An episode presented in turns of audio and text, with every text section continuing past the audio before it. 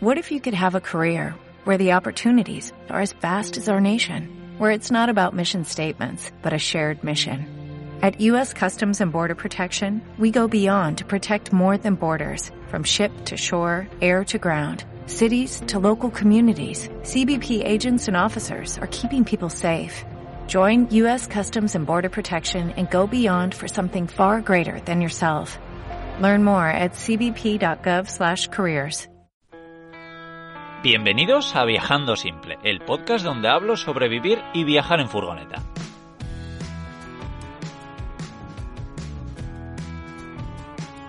Yo soy Íñigo, autor del libro Cómo vivir y viajar en furgoneta, y en estos episodios comparto mis aprendizajes llevando un estilo de vida algo alternativo. Bueno, muchos sabéis que yo viajé mucho con mi gato Pavarotti. Tuve muy buenos momentos, pero bueno, al final dejé de, hacerlo. Y hoy me junto con una pareja que no viaja con un gato, sino que viaja con tres. Ellos son Carlos y Eva, que viven viajando en Cookies, una combi mexicana del año 77. Igual los conocéis eh, a través de internet como Chinochano. Eh, bueno, ¿cómo, ¿cómo estáis, chicos? Hola, Íñigo. Hola, ¿qué tal? Muy bien, muy bien. Gracias por estar aquí hoy conmigo. Gracias a ti. Ah, bueno, para, para las pocas personas que me imagino que habrá que no, que no os conozcan todavía, a ver si queréis hacer una pequeña introducción, a ver eh, de dónde sois y un poquito pues, por qué viajáis tanto. Bueno, pues como bien dices, somos cinco, bueno, seis con la combi. este, siempre decimos que somos dos de dos patas y tres de cuatro patas. Este, somos, yo soy Eva, yo soy de Barcelona, pero residente en México, Carlos es mexicano, y luego tenemos a los tres gatitos que realmente ellos y la combi son los protas del viaje, este, porque nadie se acuerda de Carlos y Eva, se acuerdan de los tres gatos en una combi amarilla, este, y ellos son Ninu, Nush y Ninu y Nush eh, son gatos ya muy mayores, ya empezaron el viaje ya siendo bastante mayores, ahora tienen 16 y 17 años Cachitos del tercero es más joven, pero es el fotogénico, es el que todo el mundo quiere echarle la foto, es más grandote. Él tiene 10 años. Cachito es catalán como yo y Nino y son de Estados Unidos. Allá los adopté yo y luego conocí a Carlos allá. y bueno, pues siempre hemos sido muy viajeros y la idea del viaje fue realmente fue para viajar con ellos, porque nosotros éramos de mochila, de irnos un mes y volver, pero teníamos ganas de hacer un viaje largo y teníamos que encontrar la manera de hacerlo con los gatos. Y por eso fue que nos convertimos en furgoneteros, pues, eh, porque adaptamos el vehículo para ellos. Ahora, Íñigo, chino chano eh, eh, significa en catalán poco a poco, porque un viaje en combi solamente se puede hacer así, poco a poco. Entonces, eh, por eso se le pusimos Chino Chano. Y entonces acá en México es muy chistoso, es muy cotorro ver que pues nadie sabe qué onda con lo de Chino Chano. Entonces, siempre tenemos que dar una explicación. Pero cuando hay un catalán por ahí que pone los ojos en el nombre de Chino Chano, vienen como moscas a la miel se acercan y nos preguntan rápidamente por qué le pusimos chino chano y les da mucho gusto. Es una expresión muy de allá eh, que significa eso, ¿no? Poco a poco. Qué, bueno, sí, sí, sí. Y, bueno, eh, sí que os quería preguntar también, a ver, siempre eh, habéis viajado ese estilo chino-chano o, antes viajabais de una forma diferente, una forma más rápida. Sí, no, antes era de las vacaciones de un mes que teníamos y viajábamos ese mes. También es cierto que los dos hemos vivido mucho en el extranjero, entonces viviendo y trabajando en el extranjero, pues también tenías más oportunidades de ir a conocer a los alrededores de donde estuviéramos, ¿no? Estados Unidos o en Holanda cuando yo estuve por allá, Finlandia. Entonces era un poco diferente, pero sí después fue lo de típico vacaciones de un mes y, vas y vuelves. Por eso teníamos ganas de otro tipo de viaje y fue que decidimos emprender este sin saber exactamente cuánto tiempo nos íbamos a, íbamos a estar en la carretera y todo dependía de cómo se adaptaran los gatos. Y como todo funcionó, ellos se adaptaron, nosotros también, la combi empezó a funcionar bien porque al inicio era un dolor de cabeza. Y empezamos a cruzar fronteras y lo que al principio era un, bueno, vamos a ver si aguantamos un mes, se convirtió en cinco años y tres meses y pico. sí. Wow, wow, impresionante. Así que más, más de cinco años que, que lleváis viajando y, y en una comida más tan, tan, tan antigua, ¿no? Y, bueno, sí que os quería preguntar, a ver, ¿cómo es viajar con tres gatos? A mí hay mucha gente que ha visto fotos mías o que ha leído algo en mi página web de donde hablo de, de mis viajes con Pavarotti, de cómo fue un poco ir acostumbrándole. Pero, pero sí, contar para, para toda la gente que igual está interesada en, en viajar con gatos, ¿cómo es viajar con gatos? Eh, nosotros no somos eh, ni veterinarios, ni, ni adiestramos gatos, ni nada, porque la gente siempre dice, ah, es que es muy fácil para ustedes porque ustedes saben cómo hacerlo. No, o sea, nos encontramos con esta situación, queremos mucho, yo les llamo a, a los gatos, a la tercia que tenemos, les llamo chimpayats Chimpayate es una palabra distorsionada que yo he fabricado que significa niños, ¿no? Son como mis niños, son los chimpayates del equipo. Y viajar con los chimpayates eh, nos lo hemos encontrado poco a poco en el camino, aprender a cómo, cómo viajar con ellos. Al principio fue todo un experimento y como dice Eva, fue funcionando. Eh, nos dimos cuenta de que teníamos que adaptar la combi para ellos, la adaptamos y en el camino hemos descubierto una serie de controles y una serie eh, de cosas que nos han ayudado mucho.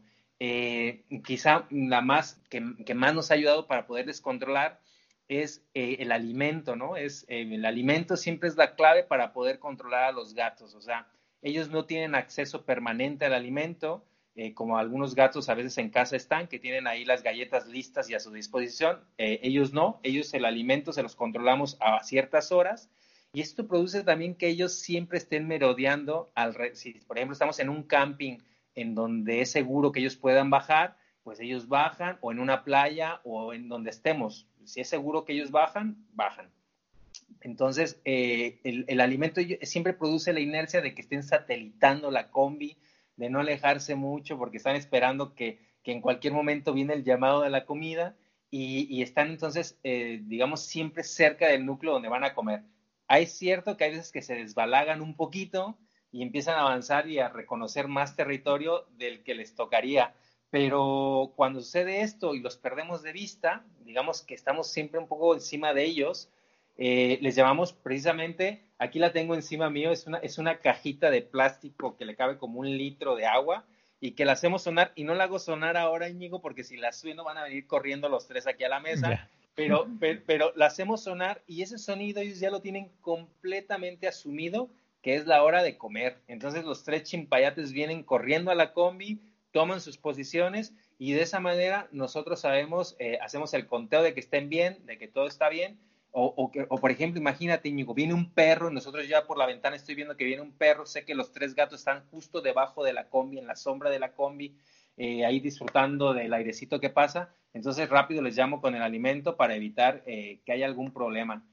Nuestros problemas no son de que el perro vaya a atacar o a seguir a los gatos, sino de que los gatos tienen un comportamiento, estos gatos tienen un comportamiento muy raro porque ellos son los que atacan a los perros. Se sienten más valientes entre los tres y entonces eh, hemos tenido unas escenas inverosímiles pero, pero es así. Qué bueno, qué bueno, ¿no? La verdad es que es jugar con la comida, sí, yo, yo creo que, que es, es, una idea buenísima. Y efectivamente Pavarotti le pasaba lo mismo, que veía un gato, un perro, perdona, y se acercaba a él con ganas de, de, atacarlo. O sea, ¿eh? decías, joder, pero eh, los perros parecía que querían jugar con, él, pero no, Pavarotti iba, iba ahí que buscando, buscando pelea. Exacto, exacto, así es.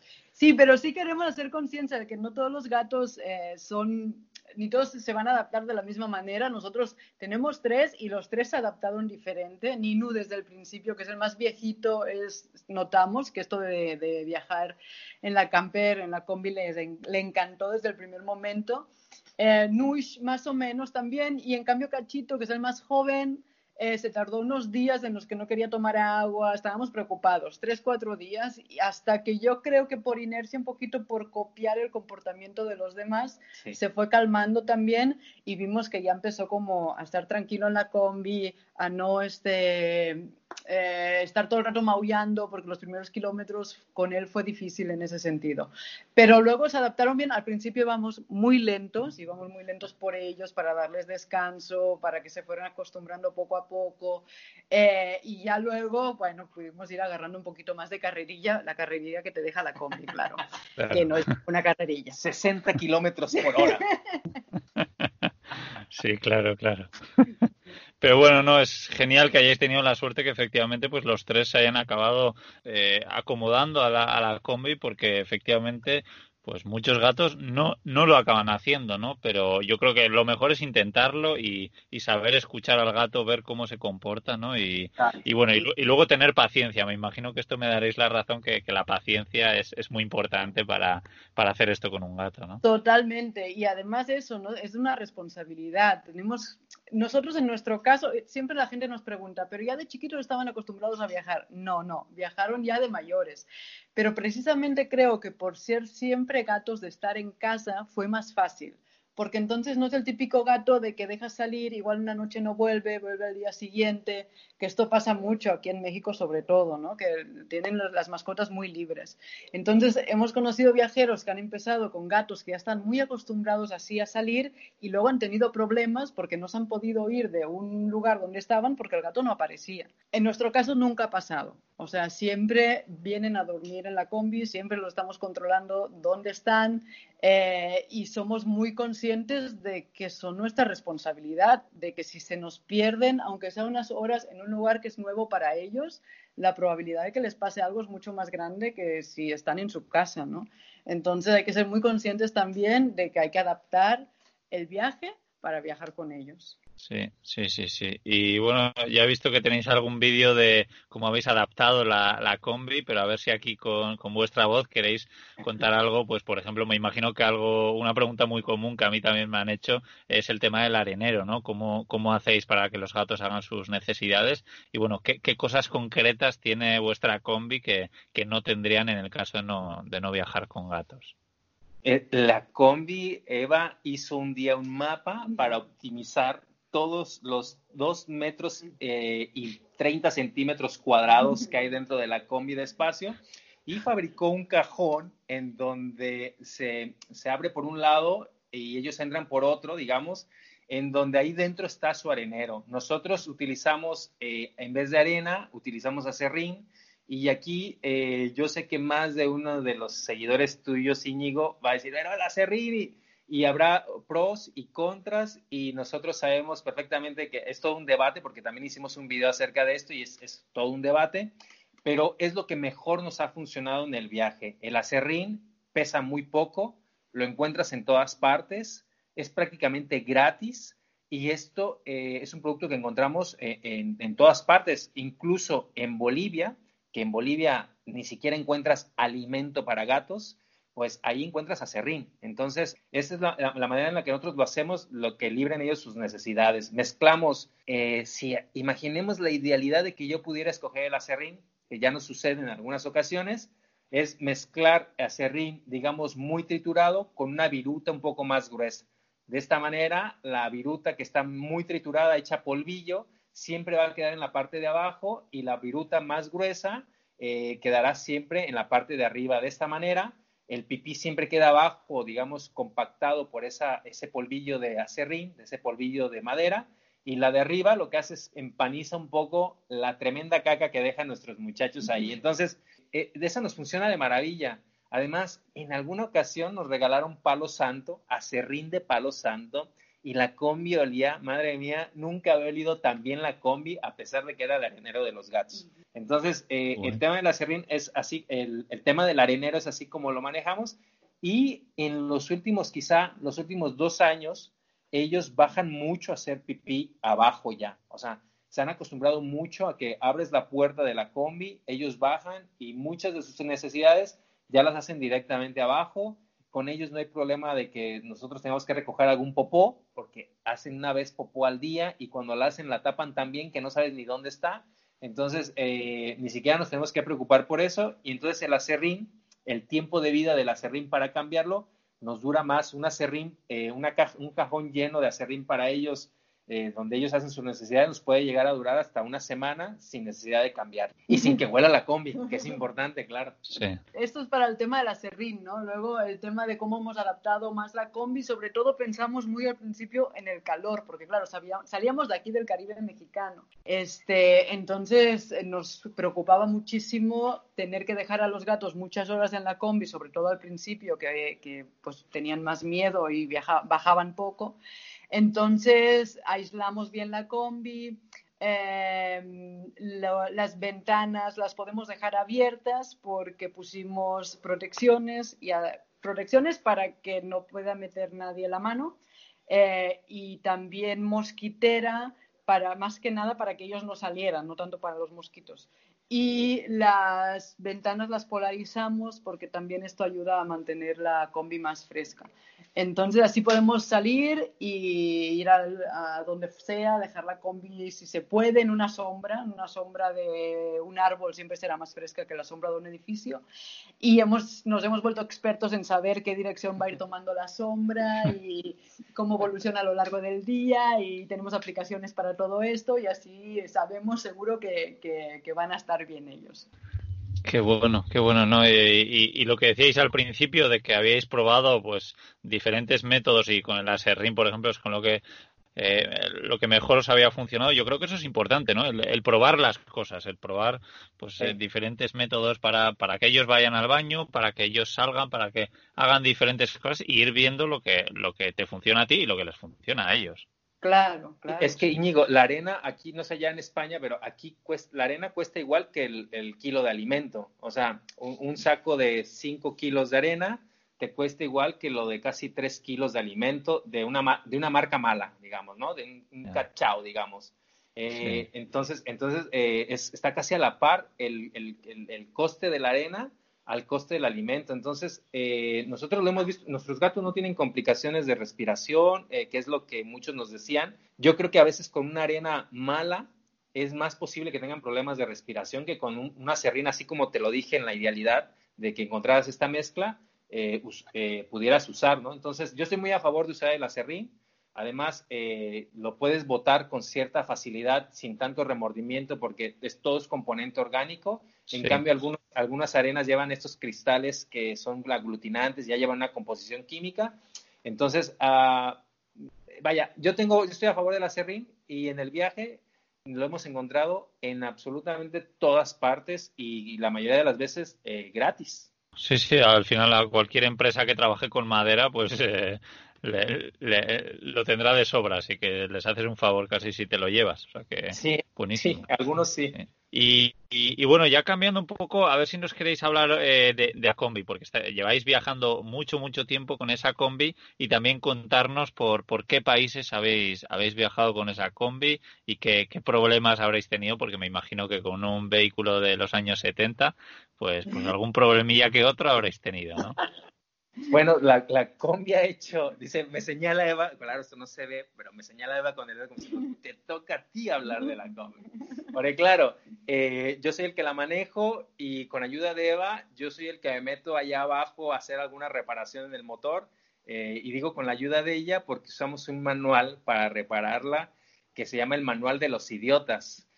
Hay, un manual de este tipo para, para los motores Volkswagen viejos, de este tipo de, de, estos motores que llaman Boxer. Es una especie como un motor, eh, digamos, del Porsche, pero digamos en la versión económica. Cuatro cilindros, 1600 centímetros cúbicos, ventilado, enfriado única y exclusivamente por aire, no lleva radiador entonces, esto lo hace un vehículo que, en las temperaturas, digamos, ahora que estamos aquí en la Riviera Maya, en el Caribe mexicano, mm, a esta temperatura no podría circular más de dos horas en la combi, porque si no, vendría un sobrecalentamiento y si se sobrecalienta, pues el aceite se pega y si el aceite se pega, el motor se estropea. Entonces, es un motor antiguo eh, que lo cuidamos mucho, lo queremos mucho, en frío funciona mejor, porque obviamente el frío le ayuda a mantenerse más templadito y, sí, es, un motor que mucha gente nos pregunta si conviene realmente salir a viajar, a recorrer eh, Latinoamérica en una combi. Y me da mucha risa porque me acuerdo de nuestros amigos de Verde por Dentro, cuando ellos iniciaron eh, su recorrido por aquí en México, ellos nos, nos, contactaron a nosotros para preguntarnos si, pues varias cosas acerca del, del mundillo de las combis y ellos tuvieron muchos problemas de reparación eh, con la combi que eligieron. Eh, no llevaba un motor original, era otro tipo de motor, pero tuvieron muchos problemas. Pero nosotros no hemos tenido tantos problemas como para desaconsejarlo.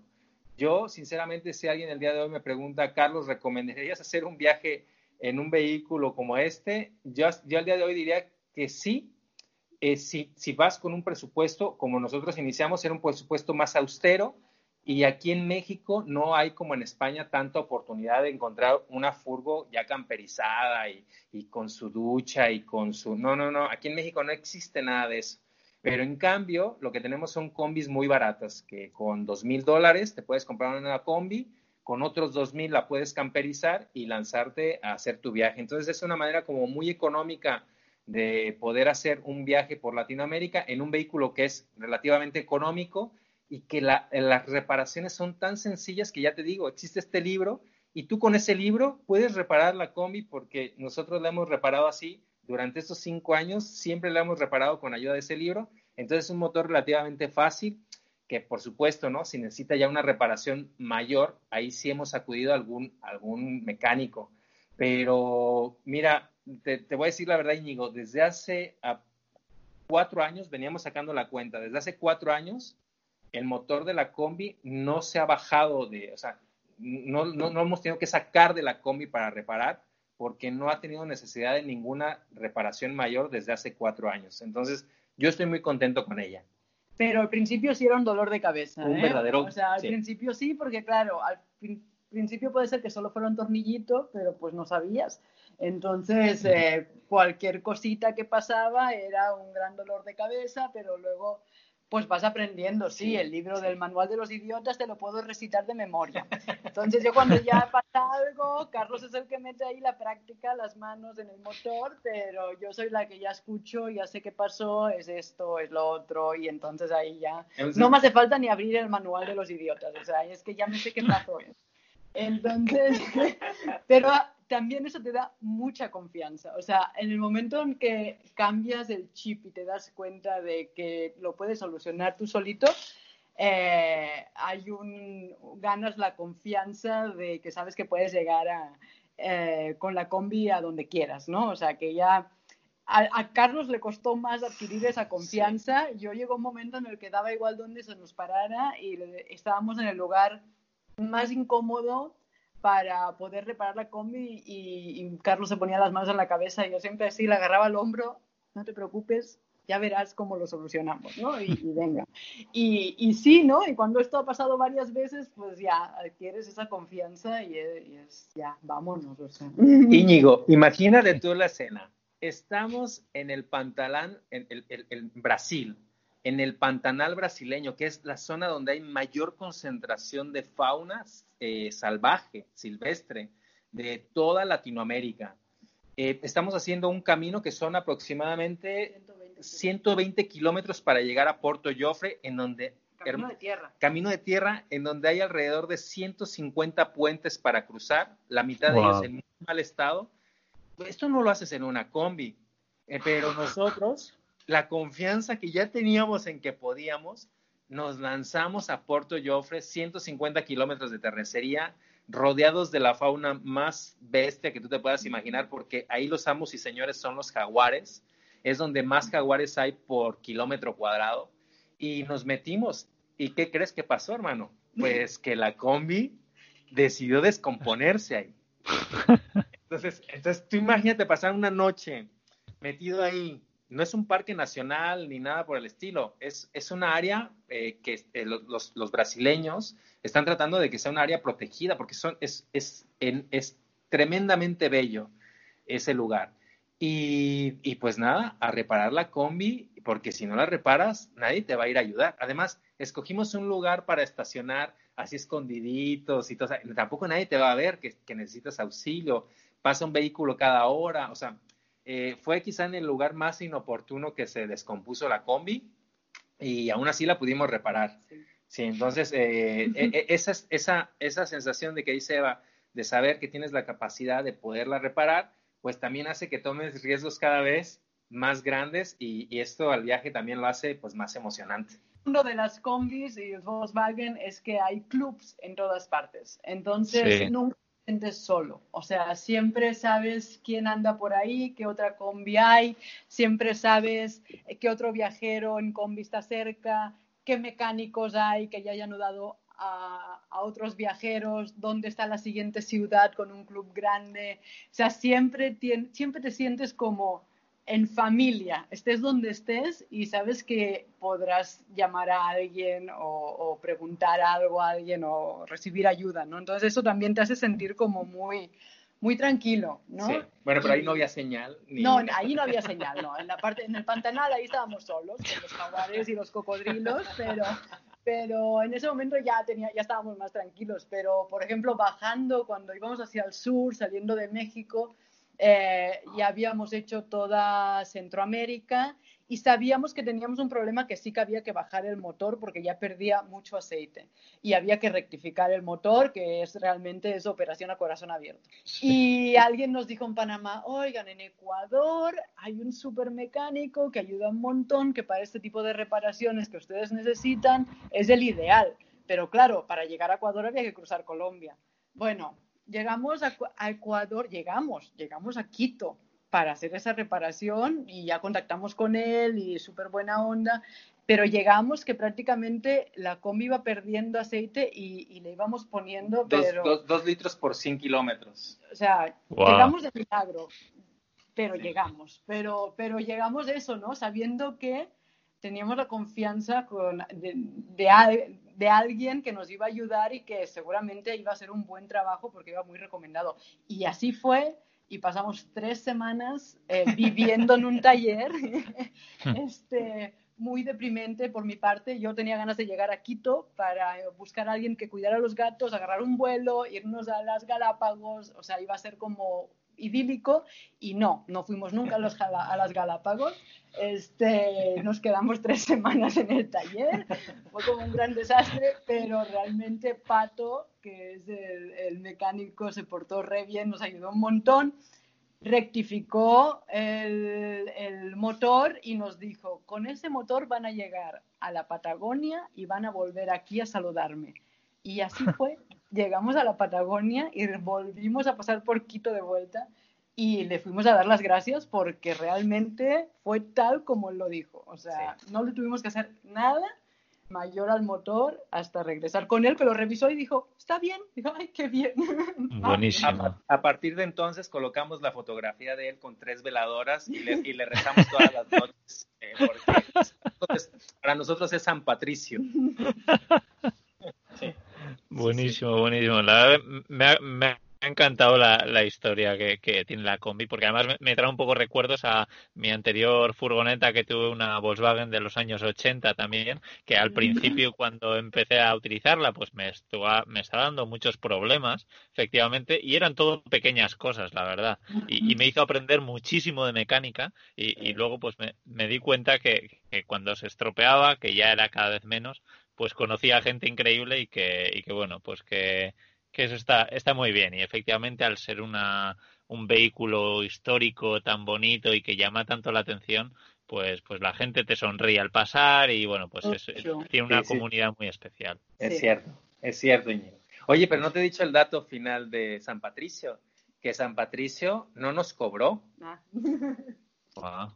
O sea, San Patricio nos tuvo ahí en su taller, nos, nos lleva, a mí me llevaba a pasear eh, porque íbamos a conseguir las piezas y eso era el, pretexto para ir a dar un paseo por la capital y me llevaba, eran paseos gastronómicos los que hacía yo con Pato y, y conseguíamos las piezas, las piezas nuevas yo las pagaba, pero todo, él, él nos, nos regaló muchas piezas usadas que tenía en el taller porque el padre de él había trabajado en la, una planta Volkswagen alemana. Entonces, el padre tenía herramienta, eh, eh, ellos, eran, ellos son muy famosos en Quito por reparar estos tipos de motores, y entonces él tiene un montón de piezas por ahí que al final eh, hay unas historias buenísimas que si hubiera más tiempo te contaría de ahí del taller, pero al final nos, nos regaló un montón de piezas, no nos cobró, y, y pues es, es, son de esas cosas raras que no te las crees y que cuando las cuentas a veces siento que la gente no, no las cree, pero así fue, así sucedió.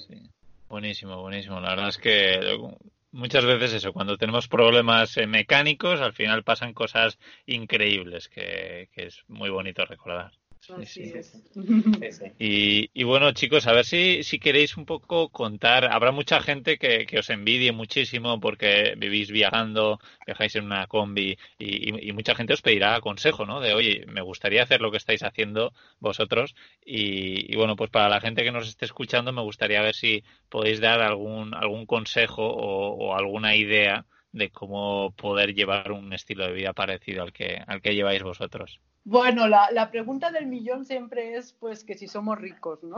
Sí. Este, y, y, es la más repetida, ¿no? O sea, cuando cuentas cuánto tiempo llevas viajando, y hay quien que te pregunta más descaradamente y hay otros que como lo medio insinúan porque no se atreven a preguntar, ¿no? En nuestro caso, eh, nosotros em, realmente vimos factible el viaje cuando yo empecé a trabajar online haciendo traducciones con una plataforma que se llama Upwork. Y, y, a partir de ahí fue que dijimos, ok, así, ahora sí, ya el trabajo ya está en la mochila, ¿no? Pero de alguna manera. Y bueno, nos fuimos con cierto temor porque hacía poco que yo estaba trabajando de esta manera y pensando que, bueno, que igual no iba a durar tanto, que igual las cosas van cambiando, dependes de una plataforma que no es tuya, ¿no? Y la verdad es que ha funcionado súper bien, es un mundo que va a más. Eh, de hecho, yo cuando empecé ni siquiera era Upwork, era una plataforma que se llama Elance, que se juntó con Odesk y juntas crearon Upwork y a mí me trasladaron mi perfil y todos mis comentarios de clientes, etcétera. Y ha ido creciendo y yo he ido creciendo con ella y la verdad es que nos ha funcionado súper bien. Eh, porque viajando de esta manera nos hemos dado cuenta de que normalmente hay dos tipos de viajeros. O sea, está el viajero que, que va con ahorros o, ahorros o pensiones, porque también hay mucho europeo ya adulto mayor que, que viaja con la, la, pensión, normalmente en unos super vehículos que dan mucha envidia.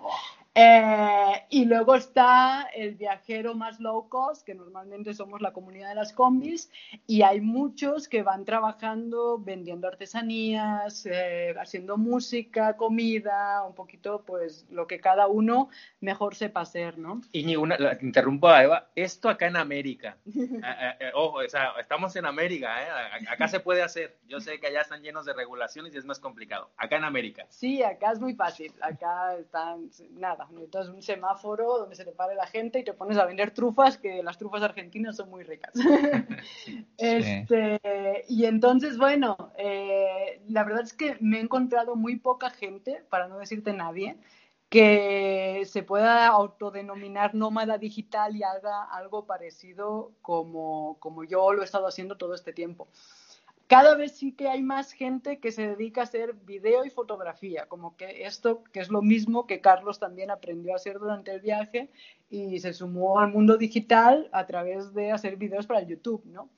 Y, esto sí que cada vez hay más, pero eh, como cuesta arrancar también un canal YouTube, la gran mayoría hacen videos eh, de intercambio normalmente o fotografía de intercambio con hoteles, hostales, etcétera la verdad es que para nosotros el hecho de ya tener una manera de ganarte la vida eh, bastante asentada, que era a través de mi trabajo en Upwork, nos ha dado mucha tranquilidad. Entonces, a mí cuando alguien me pregunta, ¿y cómo lo hacen? Porque hay entre la comunidad latina viajando por aquí, por América, se eh, tiene mucha fe en que el camino proveerá y la magia del camino. Y si bien es cierto que a veces sí, y que te inspira y que seguramente aprendes cosas nuevas y puedes aprender mucho de otros viajeros. También hemos conocido a muchos otros que han dado media vuelta porque realmente no han encontrado la manera. Entonces, yo que soy muy práctica en ese sentido, siempre una de las cosas y uno de mis consejos es tener un plan. financiero si se puede, mínimo, o sea, sobre el cual poder empezar a construir, ¿no? Y ya luego, eh, si cambias de idea, si te inspiras de otra manera, pues mejor, ¿no? Pero tener un plan mínimo a nosotros nos ha funcionado muy bien y hemos podido alargar el viaje tanto como nos hemos querido, ¿no? Íñigo, e, Eva es como en, las, economías de Chino Chano, Eva es, Eva es Messi. O sea, eh, lo que sea, pero pasa el balón a Messi y así vamos a ganar. Entonces, eh, en, nuestra economía chino-chano, Eva aporta prácticamente el 99% de lo del viaje y lo mío pues es para ir dando propinas. Entonces, eh, entonces Eva, es, Eva es la Messi de las economías acá y, ahora, que dice, ahora que dice esto del plan, a mí me da mucha risa porque ¿tenemos tiempo, Íñigo? Sí, sí, sí, sí, sin problema. Una historia, una historia, rapidita, mira. Eh, claro. estábamos para cruzar de Panamá a Colombia, que a, mucha gente a veces no sabe que ahí ya no la Panamericana ya no existe. Y para hacer ese cruce hay que, hay que cruzar, hay que poner la combi en un contenedor para que llegue a Colombia y tú tomas o un velero o un avión para ir a recoger la, combi al puerto donde la has enviado allá en Colombia, que es generalmente Cartagena de Indias. Eh, nosotros estacionamos en Panamá para, para, hacer pues todos los trámites, para contactar a la naviera, para contactar a la gente que nos iba a ayudar, eh, para ver nuestra economía cómo andaba. Y hay un lugar que es eh, muy señalado por los viajeros, que se encuentra acá en América, se usa una aplicación eh, como ya en Europa, no me acuerdo que es, eh, hay una aplicación para ver dónde, dónde acampas.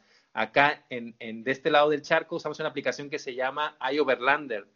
Y el iOverlander, ahí está señalado el iOverlander, está señalado el, este punto como un punto de encuentro para los que están buscando pareja para compartir contenedor y cruzar, porque si compartes un contenedor marítimo, te sale más barato cruzar a, Colombia. Entonces, ahí llegas y empiezas a ver todas las nacionalidades están ahí, Íñigo. Están argentinos, colombianos, venezolanos, estadounidenses, canadienses, alemanes, de todas partes están ahí.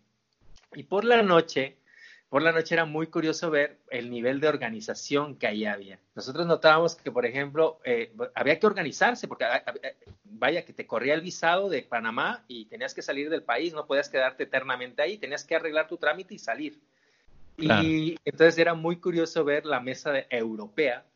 Salían los suizos, eh, cuando ya había sombrita y se podían poner en una sombra de unos árboles que había por ahí sacaban la mesa, sacaban la silla, sacaban un mapa. Yo podía ver hasta un compás y una regla. salían, con su, salían con su atuendo de coronel tapioca.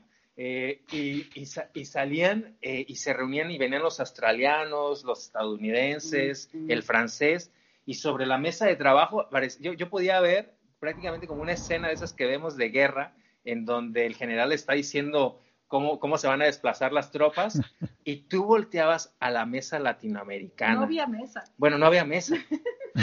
la mesa latinoamericana, argentinos, colombianos, mexicanos, bueno, estaba ahí toda la, la, la, creme de la creme latina, y con, la guitarra, eh, cantando, o sea, ahí se ve eh, a veces por qué suceden ciertas cosas. O sea, el latinoamericano íbamos como muy frescos, nosotros quedamos en un entremedio porque Eva española, yo mexicano, habíamos, eh, habíamos vivido en Estados Unidos, por los idiomas convivíamos con las dos comunidades y entonces era muy curioso ver cómo quedábamos entre las dos y ver cómo quedaban tan retratadas cada una, eh, cada una de las comunidades, ¿no? Pues esto es un poquito así también acá, ¿no? El, el latino se toma más esta ideología de, de ya veremos, el viaje proveerá, y nosotros salimos a viajar y el suizo no, el suizo sale con un plan muy muy quisquilloso de qué es lo que quiere ver, qué es lo que quiere recorrer, en qué tiempos, este, ¿sabes? E, esa es la gran diferencia. Y tiene sus cosas buenas, ¿eh? la parte latina, es decir, siempre son los que tienen las mejores historias para contarte. Sí, seguro. El que se alarga, siempre la magia y sí pasan cosas muy bonitas, o sea, en cambio el otro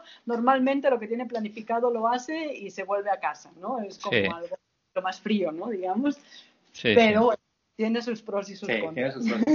Sí, sí, efectivamente. También con el trabajo me da la sensación de que, de que igual la gente en Europa eh, está pensando más, bueno, pues estaría muy bien trabajar online, pues es una plataforma como trabajas tú, Eva, tipo Upwork. En cambio, eh, la gente más en Latinoamérica, pues veo que mucha gente hace, hace trabajos, pues efectivamente, con manualidades que luego se pone a vender por ahí en, en, la calle, en cualquier sitio, o, incluso trabajos temporales, ¿no? Que, que bueno, yo siempre digo que la mayoría de viajeros que yo he conocido no trabajan con un ordenador, sino que hacen trabajos temporales en Europa y en cualquier sitio del mundo, que pues igual no lo sabemos. Sí, sí. A ver si ahora, a raíz del coronavirus, este, el teletrabajo también va más, igual empezamos a encontrar más viajeros con la computadora. Sí, efectivamente. Bueno, yo, yo cuando salí, mi plan era encontrar trabajo eso, con un ordenador, pero, pero bien sabía que si eso no funcionaba, pues que me, pondría a trabajar en una granja o en un viñedo o en cualquier sitio por una temporada. Porque al final lo bueno de este estilo de viaje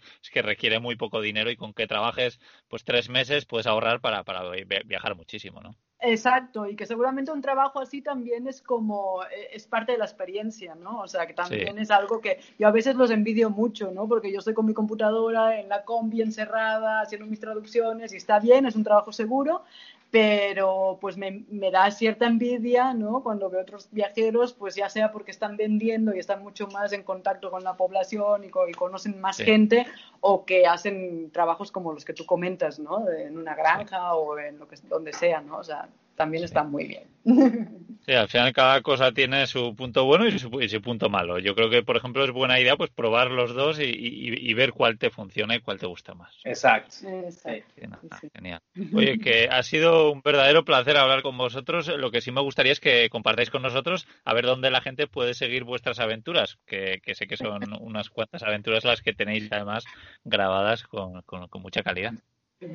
Gracias, Íñigo. Íñigo, ¿cómo nos quieres? Eh? Con mucha calidad, muy bien. Gracias. Bueno, si no es con mucha calidad, sí es con mucho cariño. Esos, esos, todos los videos que hacemos lleva eso. Tenemos un canal de YouTube que se llama así como de ese nombre que es impronunciable acá en México, que es Chino Chano en combi. Eh, así se llama el canal, Chino Chano en combi. Es más, eh, yo he hecho las pruebas y si ahora tú te metes a Google y googleas la palabra Chino Chano, no la hemos apropiado la palabra Chino Chano porque te va a salir todo lo que te salga de referencias de Chino Chano, van a ser muchas. En la primera página estará llena de las nuestras. Entonces, eh, es muy fácil encontrarnos, darle ahí al Google Chino Chano y te va a aparecer una combi con tres gatos y eso somos nosotros.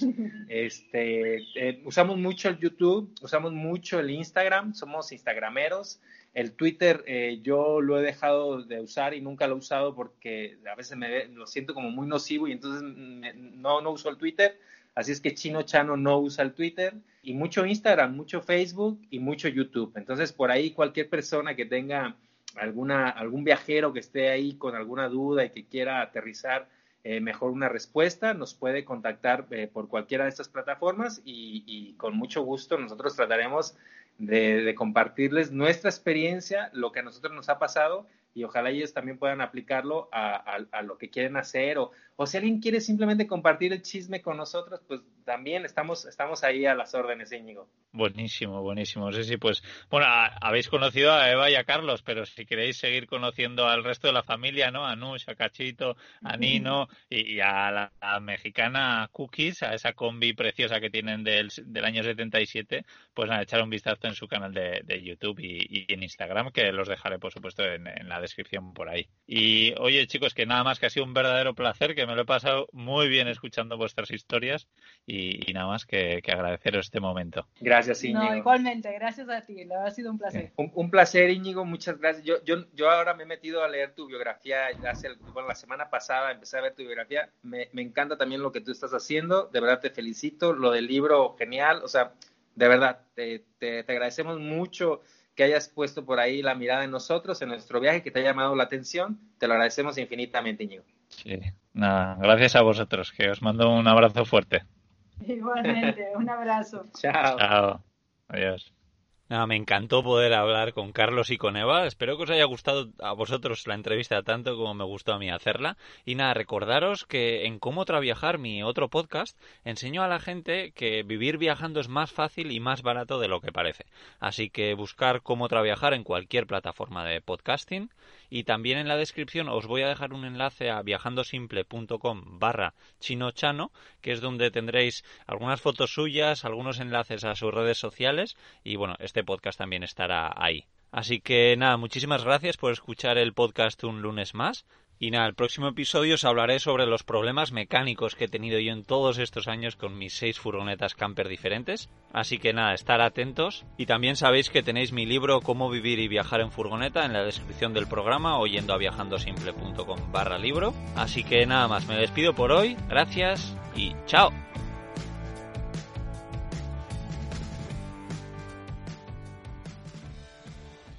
En Sherwin Williams somos tu compa, tu pana, tu socio, pero sobre todo somos tu aliado, con más de 6.000 representantes para atenderte en tu idioma y beneficios para contratistas que encontrarás en aliadopro.com. En Sherwin Williams somos el aliado del PRO.